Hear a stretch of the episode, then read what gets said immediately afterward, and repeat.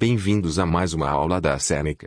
Lembrando que todo o nosso conteúdo está disponível gratuitamente no www.senecaja.com.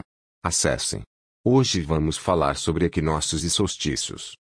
Os equinócios e solstícios marcam o início das estações. Eles se referem à duração do dia e da noite.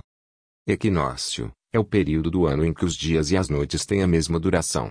Ambos duram 12 horas. Ocorre em março e em setembro.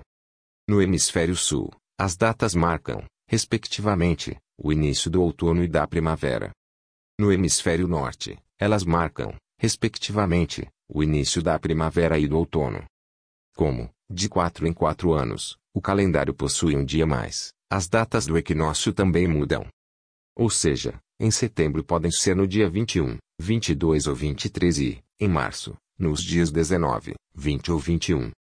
O solstício ocorre quando o Sol está mais distante do Equador celeste e os dias e as noites não têm a mesma duração. Marca o início do verão e do inverno. Hemisfério Sul. O solstício de verão ocorre no dia 21 de dezembro.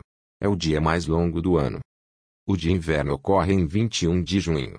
É a noite mais longa do ano e dura mais que o dia. Os solstícios também variam de data devido aos anos bissextos. Podem acontecer nos dias 20, 21 ou 22 de junho e dezembro. Em cada hemisfério, ocorre um solstício oposto ao do outro.